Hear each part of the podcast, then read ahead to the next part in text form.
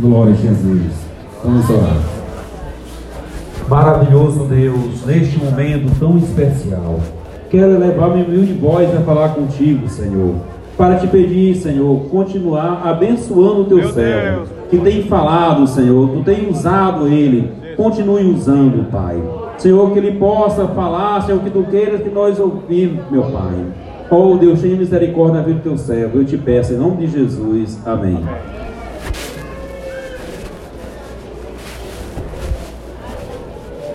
Meus queridos irmãos, eu saúdo a cada um e a todos com a paz do Senhor. Graças a Deus por este momento tão singular que Deus nos concede de podermos estar em Sua casa para celebrarmos ao Seu nome e darmos a Ele a glória que é devida. Quero convidá-los a abrirem as vossas Bíblias na Epístola de Paulo, escrita a Tito, Tito, capítulo de número 3.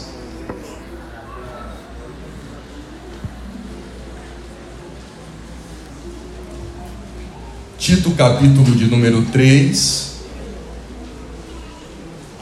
nós leremos do verso 3 ao verso de número 7. Tito, capítulo 3, do verso 3 ao 7. Queridos, estamos envolvidos em um grande projeto de ensino da palavra de Deus e ali fora, com o irmão Aquila, estão alguns materiais que estão nos auxiliando nesse trabalho que estamos fazendo. Esta Bíblia de leitura diária, para quem quer fazer ano bíblico no ano que vem, ela tem ordenado aqui a leitura de um ano, além do devocional e além de técnicas de memorização. Por exemplo, faça a conta se você conseguir memorizar dois versículos por dia, no final do ano que vem, você já entesourou muita coisa da Bíblia. Poucos exemplares, a promoção de 30 reais, e também o livro do pastor Antônio Gilberto, O Fruto do Espírito, está ali fora. Os irmãos que quiserem adquirir, façam, que estarão cooperando conosco. Tito capítulo 3, do verso 3 ao verso 7. Assim está escrito: como também nós éramos em outro tempo, insensatos, desobedientes, desviados, escravos de várias paixões e deleites, vivendo em malícia e inveja, odiosos e aborrecendo-nos uns aos outros. Mas, quando apareceu a bondade e o misericordioso amor de Deus, nosso Salvador, para com todos os homens, não na virtude das obras de justiça que nós houvéssemos feito, mas segundo a sua misericórdia, nos salvou, mediante a lavagem da regeneração e renovação pelo Espírito Santo, que ele derramou abundantemente sobre nós por Jesus Cristo, nosso Salvador. Para que, sendo justificados pela Sua graça, fôssemos feitos herdeiros da esperança da vida eterna. Para preparar o caminho, nós precisamos fazer duas observações tríplices. Primeiro, do verso 3 ao 7, Paulo está descrevendo quem nós éramos, quem nós somos e quem nós seremos. Esta é a síntese do que Paulo está falando a respeito de nós seres humanos. Mas qualquer leitor atento deve ter observado que nesses versos o apóstolo Paulo também está falando das três pessoas da divindade. Ele fala do Pai, ele fala da lavagem regeneradora e renovadora do Espírito Santo, e ele mostra que o responsável pelo envio do Espírito junto com o Pai é o nosso Senhor e Salvador Jesus Cristo. Então Paulo começa mostrando a decadência do ser humano distanciado de Deus. Paulo não quer mostrar que o homem é o pior ser da terra, mas Paulo está mostrando que o homem distante de Deus está na sua pior condição. É interessante notarmos que no verso de número 3 e no verso de número 4, Paulo está mostrando duas coisas totalmente opostas. Primeiro, Paulo está mostrando a condição humana. A condição do homem era tão precária que o homem agia de forma desumana com outro homem. Em outro sim, o homem não conseguia tolerar outro homem. Vejam bem, preste atenção no que Paulo está dizendo. Eu preciso ir bem devagar esta noite para que os irmãos possam entender e saírem daqui plenamente edificados pela palavra de Deus. Obrigado, pastor. Então, note bem, olha que Paulo está colocando também, ele dentro deste quadro. Ele diz: Porque também nós éramos em outro tempo insensatos, e a insensatez ela traz uma cadeia decadente. Ele diz: além de insensatos, nós continuamos mergulhando, desobedientes, desviados. Agora vejam bem: a insensatez, a desobediência e o desvio leva o ser humano à escravidão. E a escravidão de um homem faz ele ser intolerante não só a si mesmo, mas também ao seu próximo. Veja só a escada decadente: insensatos, desobedientes, desviados, escravos de várias paixões e deleites. Agora veja, quando eu vivo uma vida de insensatez para comigo, eu torno-me insensato também para os que me rodeiam, porque a minha insensatez, ela não fere somente a Deus e a mim, a minha insensatez também fere o meu próximo. Veja o que ele diz agora: vivendo em malícia, inveja, odiosos, e não somente isso, e aborrecendo-nos uns aos outros. Agora preste atenção nesse pensamento. Enquanto o homem não podia tolerar a si mesmo, enquanto um homem não podia tolerar o outro, veja a medida extraordinária que Deus toma. Vou repetir. O homem não está tolerando a si mesmo. O homem não está mais tolerando o seu próximo. Agora veja a medida de Deus. Veja só. Mas quando apareceu a bondade e o misericordioso amor de Deus, nosso Salvador, para com os homens. Eu vou dizer de outra forma para vocês entenderem. Quando Paulo diz e quando apareceu, ele está usando uma linguagem que é chamada de epifaneia, ou epifânia, como queiram chamar. Então Paulo está mostrando que enquanto o homem não se tolerava, enquanto um homem não tolerava outro homem, o Deus soberano e perfeito do universo se fez homem para habitar no meio dos seres humanos. Eu vou dizer de outro jeito. Eu estou dizendo que quando os homens não podiam mais suportar o seu estado, o Deus autoexistente, o Deus eterno, o Deus glorioso, o Deus santo, o Deus sublime, o Deus extraordinário, o Deus criador de todas as coisas, se humanizou e veio habitar no meio dos seres humanos. Bendito seja o nome do Senhor para sempre. E esta época do Novo Testamento todos nós sabemos a cultura grega estava em alta. Há poetas gregos que dizem que na Grécia era mais fácil encontrar um Deus do que encontrar um homem.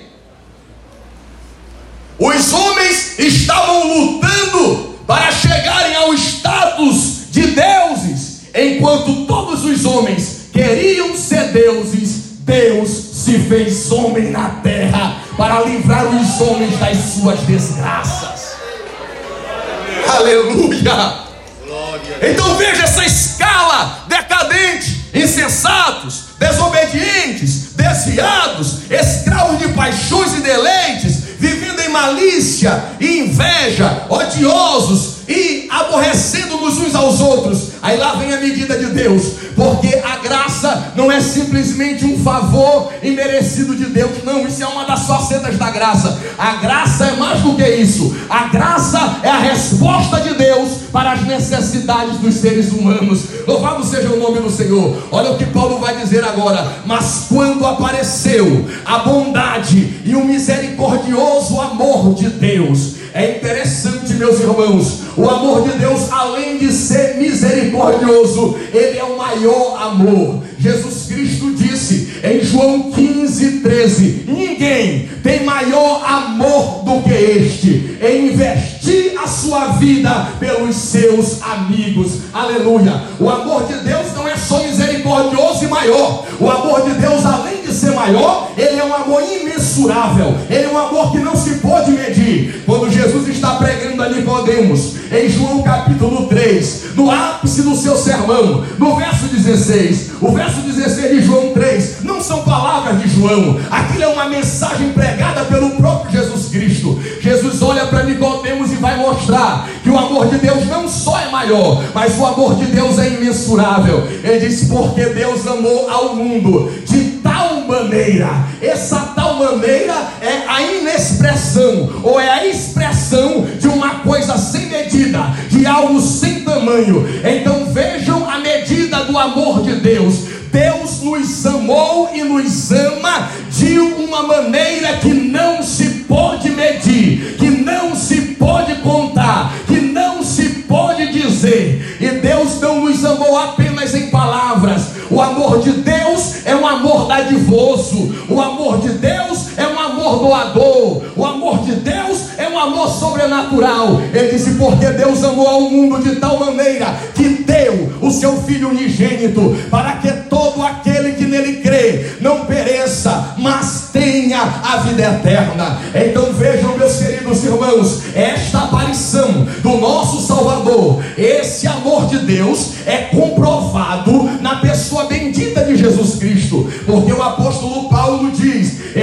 capítulo 5, verso 8: Porque Deus prova o seu amor para conosco em que Cristo morreu por nós, sendo nós ainda pecadores. Bendito seja o nome do Senhor. Esse amor de Deus é algo tão grande que o apóstolo Paulo diz em 2 Coríntios capítulo 5, verso 4, 14: O amor de Cristo nos constrange, julgando nós isto, que se um morreu, logo todos morreram. Louvado seja o nome do Senhor. O amor de Cristo nos constrange. O amor de Deus é um amor tão grande que além de nos impulsionar, o amor de Deus nos possibilita nós amarmos a Deus. Era impossível nós nessa escala decadente, nessa escada decadente, podermos amar a Deus. Mas João escreve na sua primeira epístola, no capítulo 4, no verso 19, ele diz algo sublime, ele diz algo grandioso. Ele diz: Nós o amamos, porque ele nos amou primeiro. Aleluia, aleluia, aleluia. Nós só, só podemos amar a Deus porque Deus nos amou primeiro. Então veja, Deus nos amou. Cristo provou esse amor, mas se terminasse aí, ainda estaria uma situação difícil, porque quem traria a manifestação desse amor para nós hoje? Quem fala, falaria para nós a respeito deste amor hoje? Então note, o Pai projeta o amor, o Filho prova esse amor, e o apóstolo Paulo escreve em Romanos capítulo 5, no verso 5, na parte B, ele diz: O amor de Deus está derramado em nossos corações pelo Espírito Santo. Aleluia. Eu vou dizer a miúdes para você entender e glorificar a Deus. Deus projeta, o Pai projeta o amor, o Filho prova o amor. Aí o Espírito Santo vem e derrama o amor de Deus em nossos corações. É por isso que hoje nós podemos o amar. Então preste atenção. Paulo está chamando este amor de um amor, de um misericordioso amor. E ele diz: Este é o amor de Deus, o nosso Salvador. Há uma expressão linda sobre o amor. Em João 13, no primeiro verso, lá está escrito: Sabendo Jesus que era chegada a sua hora de passar desta terra para o Pai, ele amou os seus e os amou até o fim. Aleluia. Aleluia! O amor de Jesus Cristo não é um amor que para no meio do caminho. O amor de Jesus Cristo não é um amor que se desestimula por causa de um ato.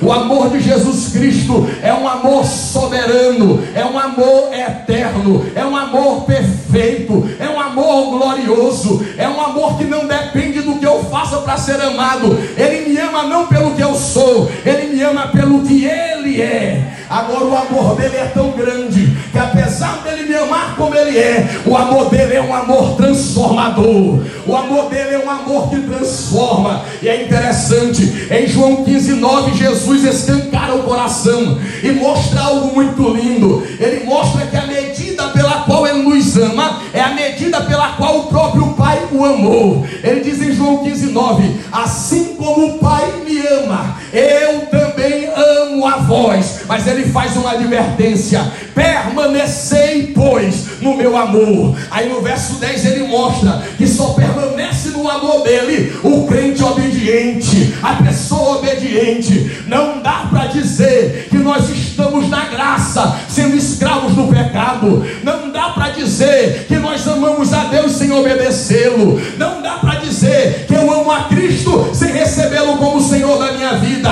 Quando eu provo que eu estou amando a Deus, é quando eu dou a minha vida para que Cristo dirija, para que Ele seja Senhor de todas as coisas. Bendito seja o nome do Senhor. É por isso que no verso 5, meus irmãos, o apóstolo Paulo vai afunilando ainda mais este pensamento. Ele diz: Não na virtude das obras de justiça que nós houvêssemos feito, mas segundo a sua misericórdia. Sabe o que Paulo está dizendo? Esse misericordioso amor não se manifestou por causa da nossa bondade, pelo contrário, o amor de Deus diferente. Nós amamos as pessoas a, a, proporção que ela nos agrada. Nós gostamos das pessoas, a proporção que ela nos afaga. Deus não. Deus olhou para nós na nossa pior miséria e disse: Eles serão alvos do meu amor. Eu vou amá-los assim mesmo. Louvado seja o nome do Senhor. Mesmo ele caído, arrebentado no pecado, eu vou amá-lo. E se ele ouvir a minha voz, eu vou tirá-lo desse charco de lodo, vou pô-lo sobre a rocha que é Jesus Cristo e vou dar sobre ele a unção do Espírito Santo. Oh, bendito seja o nome do Senhor para sempre. Agora anote, o verso 5 revela um dos grandes segredos da igreja. Oh meu Deus, olha o que o texto diz. Primeiro, nós não temos do que nos gloriar. Nós não estamos aqui por nenhuma bondade. Nós não estamos aqui por nenhum mérito nosso. Porque senão nós estávamos perdidos e muitos. Tem gente que sobe escadaria de joelho até o nervo aparecer. Tem gente que anda a pé, segurando um cílio na mão, quilômetros e quilômetros. Se fosse por obras, eles estavam melhor do que nós. Agora olha aqui. Não foi por causa dessas obras de justiça. Foi porque a essência de Deus é amar. E Ele não me ama baseado no que eu fiz. Ele me ama baseado no que Cristo fez. Aleluia. Agora eu volto a repetir. Isso é tão forte isso é tão glorioso que este amor, quando entra em mim de verdade, irmão, quando você tem o amor de Deus de verdade, quando o amor de Deus está derramado mesmo em tua vida é uma vida que agrada e glorifica a Deus, aí você começa a fazer boas obras, porque Jesus Cristo disse que a vossa luz brilhe diante dos homens, para que eles vejam e glorifiquem ao vosso Pai que está nos céus. Aleluia, aleluia. Quando as pessoas olham para o que nós éramos e olham para o que nós somos agora, eles mesmos dizem: ele não tinha condição de sair daquela prisão, ele não tinha condição de largar aquele vício. Isto é a mão de Deus, é Deus operando na vida dele. Deixa eu perguntar esta noite, só para quebrar o gelo e fazer você participar. Quem tem certeza que é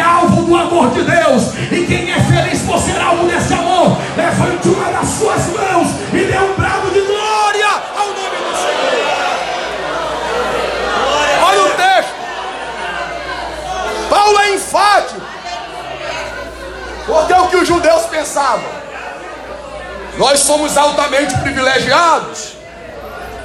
Porque o conserto foi feito conosco. Aí Paulo entra em Romanos 4 e arrebenta com argumento. Ele diz: Eu pergunto para vocês que estão se jaquitando. Como foi que Abraão foi justificado? Ele foi justificado pela lei. Eles disseram não, porque é, não tinha lei. Ah, é? Ele foi justificado pela circuncisão. É, não, porque ele já foi circuncidado maior de idade. Aí Paulo entra e diz: Assim está escrito. Creu Abraão no Senhor, e isto lhe foi imputado como justiça. Oh, aleluia! Cai por terra todo o argumento de méritos nacionais, pactuais. Isso não resolve a situação do ser humano. Só quem resolve é Jesus Cristo. E sabe o que é bom? Ele não só tem poder de resolver, ele quer. Eu vou dizer de novo. Eu estou dizendo que ele não só tem o poder, ele quer resolver a tua situação. Paulo diz: não, não na virtude das obras de justiça que nós houvéssemos feitos, mas segundo a sua misericórdia. Olha o que a misericórdia dele fez. Primeiro, nos salvou, aleluia, nos limpou, nos redimiu, nos tratou, nos purificou. Aí Paulo diz: mediante a lavagem da regeneração e renovação pelo Espírito Santo, nós não tínhamos direito pelo pacto da lei, nós não tínhamos direito através do Antigo Testamento, porque nós não éramos judeus, não resolvia a nossa situação, mas meus irmãos, Jesus Cristo veio como, como escrivão dos céus para nos adotar e nos escrever no livro da vida. É por isso que quando João começa a narrar a vida dele, ele diz no capítulo 1, do verso 11 ao 13: Olha o que é o novo nascimento. Ele diz: Veio para o que era seu, mas os seus não o receberam. Mas todo aquele o receber, deu-lhes o poder de serem feitos filhos de Deus, a saber, os que creem em seu nome. Aí no verso 13 ele arrebenta com tudo. Ele diz: Os quais não nasceram nem da vontade da carne, nem da vontade do varão, mas de Deus, mas de Deus, mas de Deus, mas de Deus. A salvação de Jesus Cristo é tão poderosa que quando ele salva alguém, ele coloca dentro deste alguém a natureza divina. Quando ele salva alguém, o Espírito Santo não derrama só o amor de Deus em nosso coração. O próprio Espírito, que é o vínculo do amor, vem morar dentro do coração do crente redimido. Bendito seja o nome do Senhor. Você não deu um glória a Deus maior? Porque eu não te dei outro texto, mas eu te dou agora. Porque se o Espírito Santo viesse só para derramar o amor em nosso coração, olha irmão, tem coração que é cheio de vazamento. Derramava. E o amor vazaria.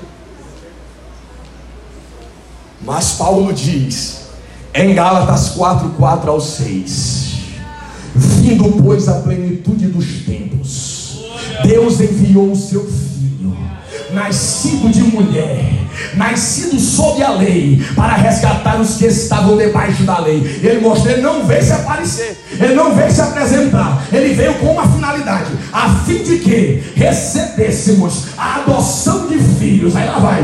E porque sois filhos, Deus enviou aos vossos corações o Espírito do seu Filho que clama: Abba Pai, Abba Pai, Abba Pai, Abba Pai. É por isso que Paulo diz em Romanos 8,14, depois no 16, depois no 17, em síntese, Paulo diz assim: o mesmo Espírito testifica em nosso espírito que nós somos filhos de Deus. Quem diz que nós somos filhos de Deus não é um homem com uma batina. Quem diz que nós somos filhos de Deus não é um homem com um kipá na cabeça e barbudo. Quem diz que nós somos filhos de Deus não são os gurus das religiões do Oriente. Quem testifica, mostra e confirma que nós somos filhos de Deus é o Espírito Santo. É o Espírito Santo. É o Espírito Santo. Quem sente a presença gloriosa do Deus Espírito Santo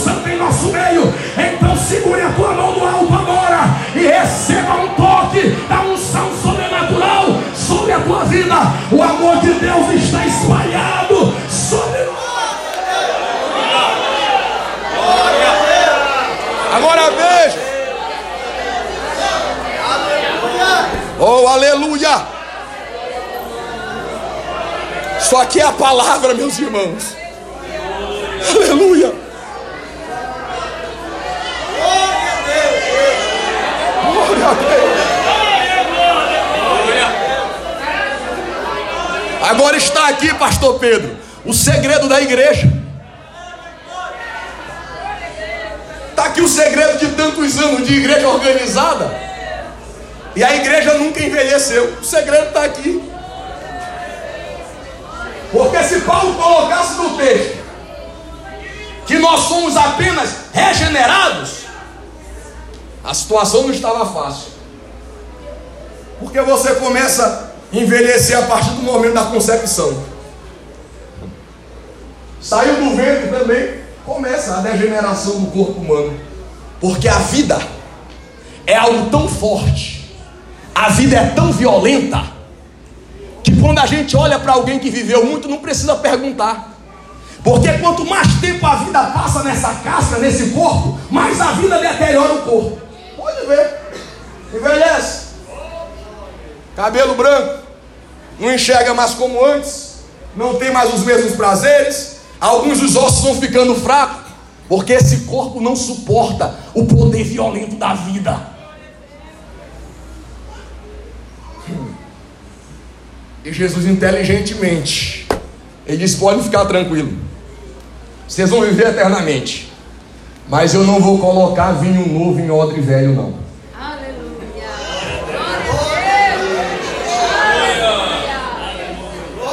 Porque se eu colocar vinho novo em odre velho, vai se perder os dois. É por isso que primeiro eu vou transformar, glorificar o corpo de vocês, aí eu vou dar vida eterna. Aí ninguém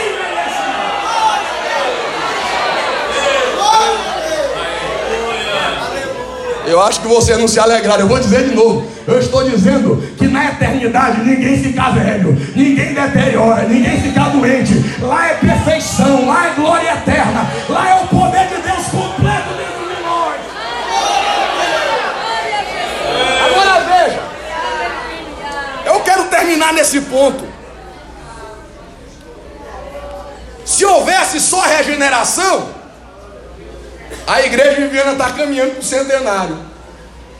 A imagem que nós teríamos dela, se houvesse só regeneração, era de uma senhora cansada, no mínimo segurada em um cajado, cansadinha, andando nas apalpadelas, segura por alguém.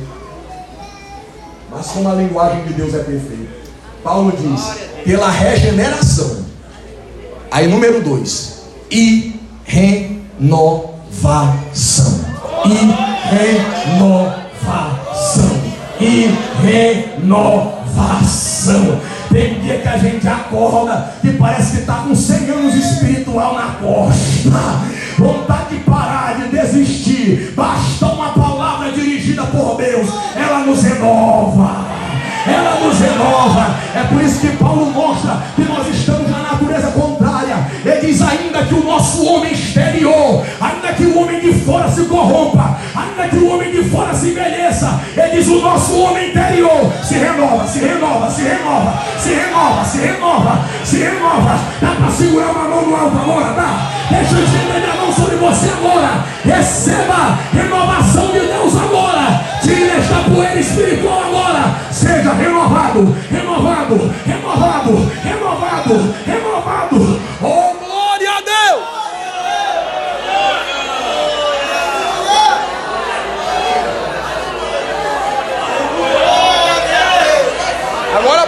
atenção.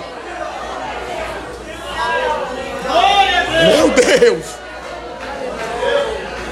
Há um responsável pela regeneração e renovação. Depois você leia. Eu estou correndo um pouco agora.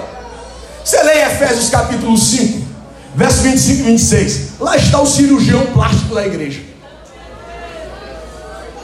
Na hora que ela começa a envelhecer, ele desce com bisturi da palavra e renova ela.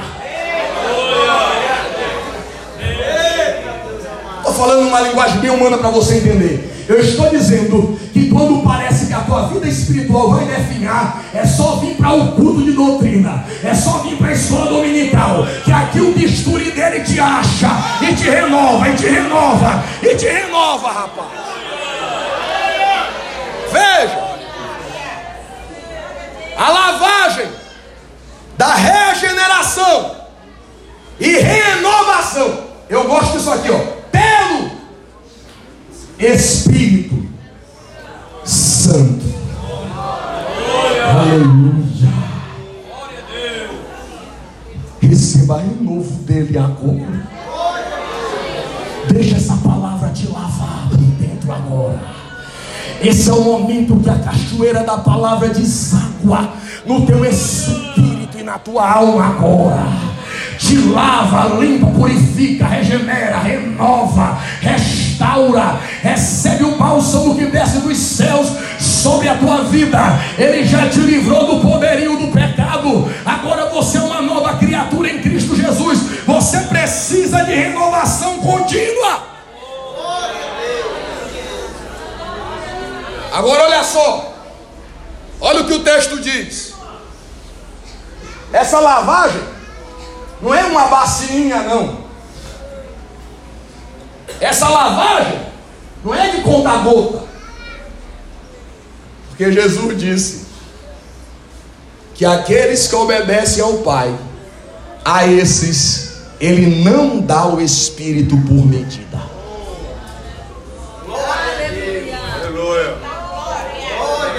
Ah, eu vou dizer de novo. Eu estou dizendo que aqueles que vivem essa palavra não recebem o Espírito por medida. Irmão, no Antigo Testamento, o homem que teve a maior porção do Espírito só pode dividir com 70. Agora não tem mais uma porção, não. É o Espírito em cada um, em cada um, em cada um, em cada um, em cada um. E quando a gente se reúne, a gente está dando testemunho espiritual de que o corpo de Cristo está reunido na terra, recebendo a ordem daquele que é o cabeça sobre todas as coisas. Bendito seja o nome do Senhor. Olha o texto, veja, vejam que o Pai já atuou. Agora olha o filho, que ele derramou abundantemente sobre nós, por Jesus Cristo, nosso Salvador. Agora no verso 7, ele sai do que nós somos, para mostrar o que nós seremos. Para que, que o Espírito vem? Ele diz: Para quê? sendo justificados pela sua graça. Eita.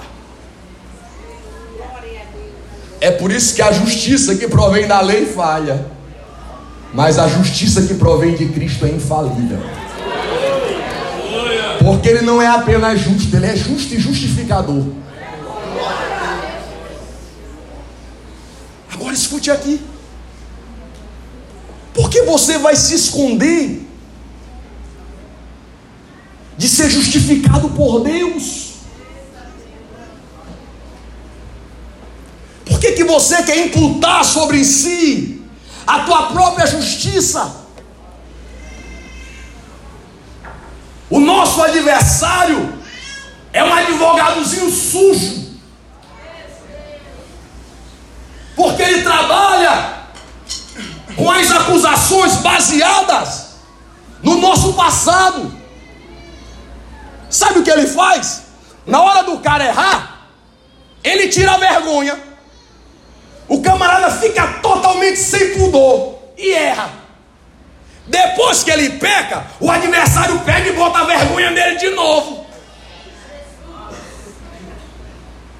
Na lei, haviam muitos pecados imperdoáveis. Na graça só tem dois. E é justamente nisso que o nosso adversário atua. Porque ele sabe que o advogado que nós temos é bom. E se nós chamarmos o advogado para a causa, ele não perde. Mas o que, que ele faz? Ele coloca uma barreira para não chamarmos o advogado. Porque ele sabe que o advogado e o juiz são assim.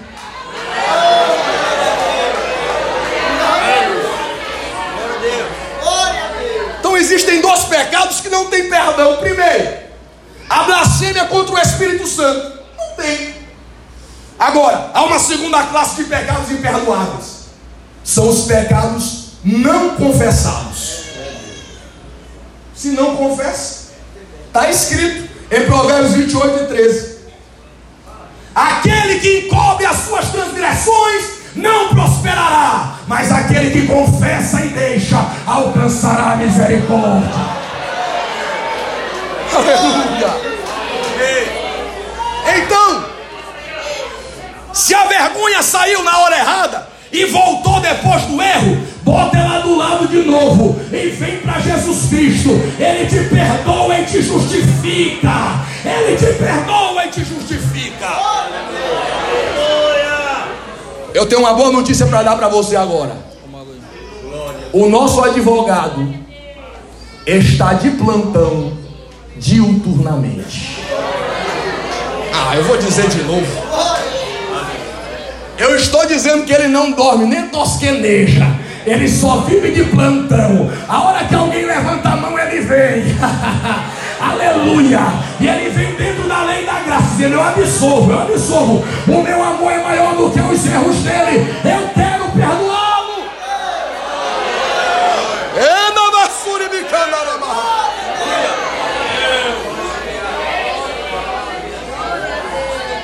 É por isso que Paulo, quando fala disso, ele nos responsabiliza. Depois dele dizer que onde abundou o pecado, superabundou a graça de Deus, ele dá uma advertência. Ele diz: portanto, permaneceremos no pecado para que a graça seja mais abundante? Ele diz: de maneira nenhuma, porque nós já morremos para o pecado, agora vivemos para Ele.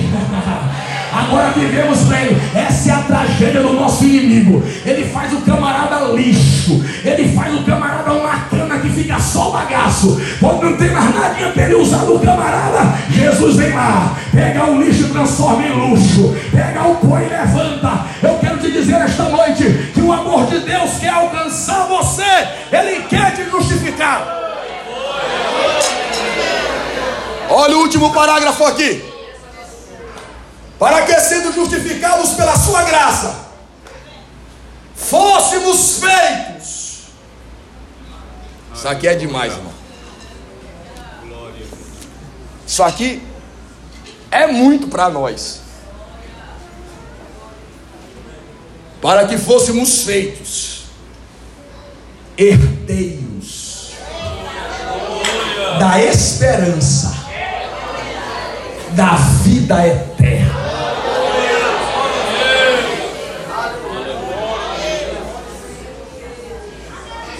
Pecadores, obstinados, desviados, acabados, desconectados de Deus, a graça aparece, a graça resplandece, a graça nos chama, a graça nos limpa, a graça nos salva, a graça nos purifica, e agora a graça ainda coloca uma esperança: diz, fiquem de olho, você já tem direito na vida eterna, porque Paulo diz que nós somos herdeiros de Deus e co-herdeiros com Cristo, aleluia, Ele não te filiou à toa, e como teu Deus não morre, você não precisa de um testamento para usufruir das riquezas. Você usufrui dela com o teu pai vivo mesmo. Ele está vivo. Há uma herança, como diz Pedro, a herança para os santificados. Quem tem essa herança, quem quer esta herança, vai ficando em pé adorando e glorificando a Deus.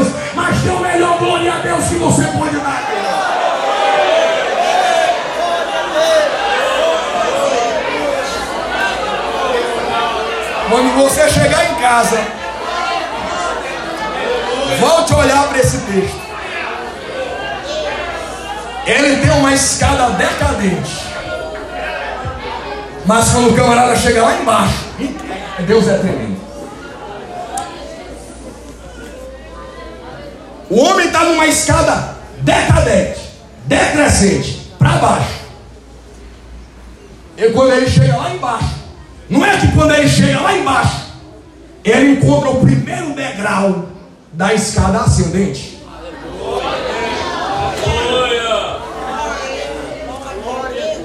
Eu vou dizer de outro jeito. Eu estou dizendo que a primeira parte do texto mostra o homem descendo, descendo, descendo. Ele desceu tanto que nem ele mesmo tinha mais expectativa de nada. Ele desceu ao vale mais sombrio e escuro, apalpando, sem enxergar. Mas daqui a pouco, no lugar mais baixo que um ser humano pode chegar, resplandece uma luz.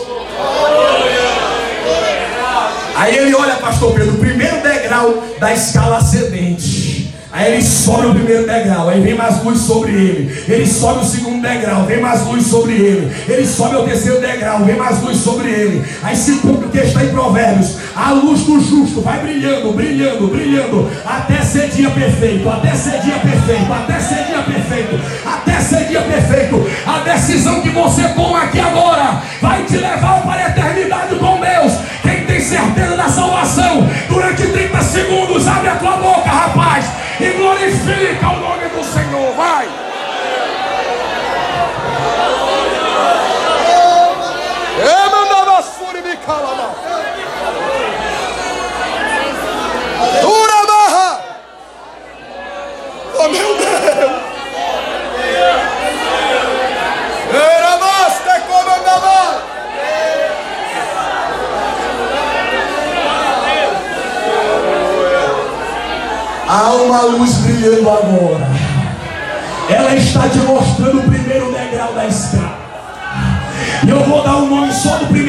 Porque eu quero ver alguém subindo nele hoje. O nome do primeiro degrau é crer. Na hora que você crê que está comigo, eu justifico. Eu dou graça para ele. Eu salvo ele. Eu regenero ele. Venha subir o primeiro degrau agora. Eu quero que o povo de Deus isso aqui, irmão, não é mecanismo, não. Uma mensagem como essa não precisa. O pregador até pode, mas a mensagem não precisa disso, não. Mas se você está feliz, abre a tua boca agora, irmão. Dá um brado de glória a Deus. Eu sei que tem hora da mensagem que dá vontade de glorificar, mas a gente não quer perder os detalhes. Mas agora é hora de adorar. Abre a tua boca por 30 segundos